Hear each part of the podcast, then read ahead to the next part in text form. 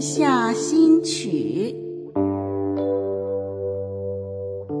月光下的随想，星空下的眺望，播客小人物陪你话家常。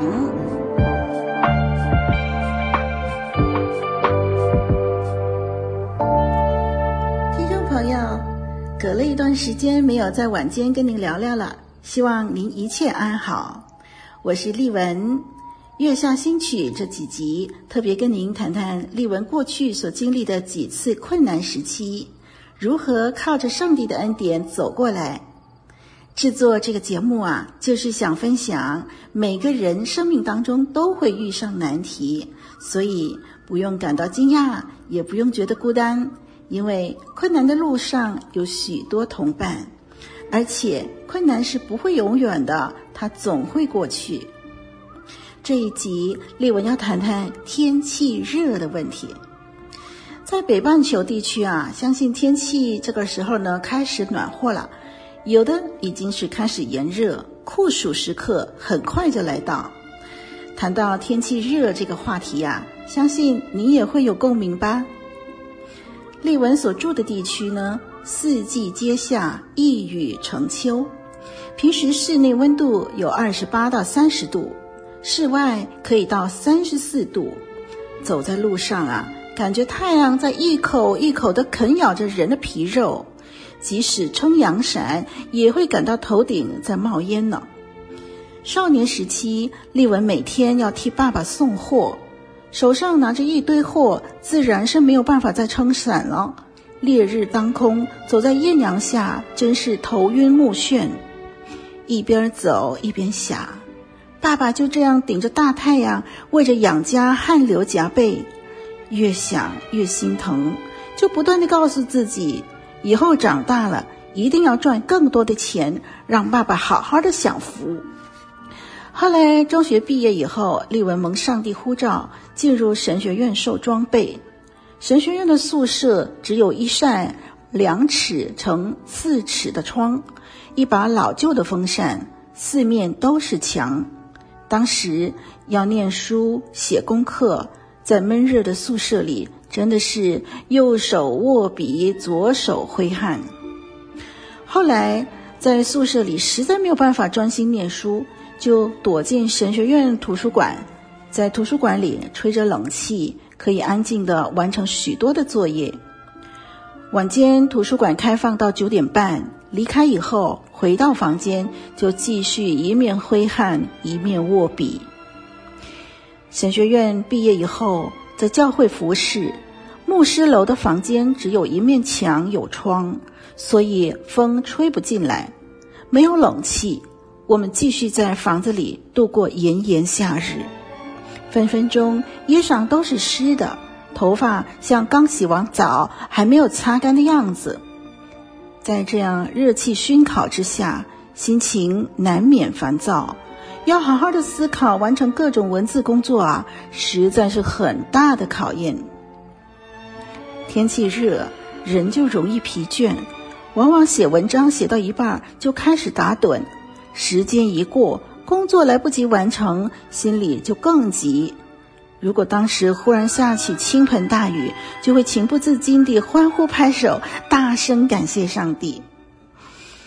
在这样的酷热气候下，列文常想起以前有这么一句话说：“赤道上没有天才。”当时真的很认同，因为酷热中没有办法安心思考做研究，热。容易让人精神不振，容易疲倦，继而打盹昏睡，睡醒头更重，无法好好的投入工作，影响真不小啊！怎么办呢？生活总要向前，无法停顿呢。后来丽文和老公就躲进超级市场，在里边兜圈子，一边吹着冷气，一边构思讲道内容。有的时候找到书局，在书局里找个可以坐下来的地方，在那里涂涂写写。有的时候还可以找到好书、好资料，给自己许多写作灵感。晚上超市关了，书局也关了，我们就回到牧师楼，开着窗户、房门，开着电风扇，然后睡在地板上。白天只要一有空档，就洗冷水澡，一天洗三四次，让自己从冷水中降温提神，给自己有力气继续工作。除此以外，我们拼命地灌水，免得中暑。工作过程中保持全神贯注，心静自然凉。最后啊，每个月从微薄的薪金中储蓄一笔购置冷气机的钱。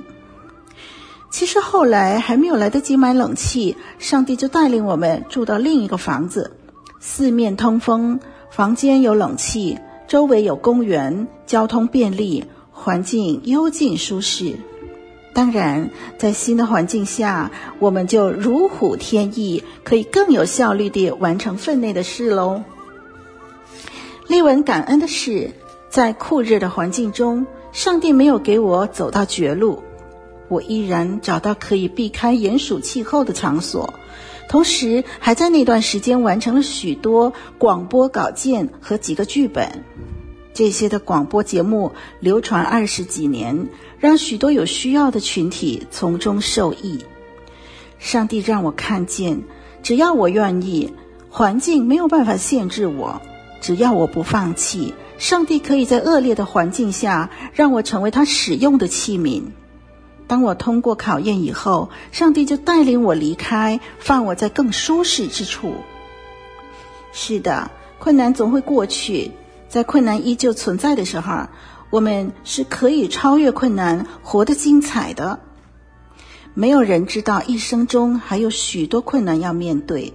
如果每当困难一来就放弃，那么生命尽头的那一刻，回首一生，一事无成，双手空空进入永恒，那多可惜呀！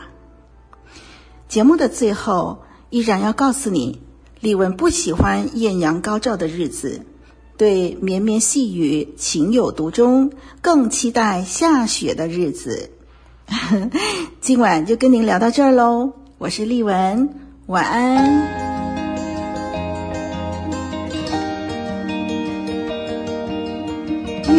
下心去。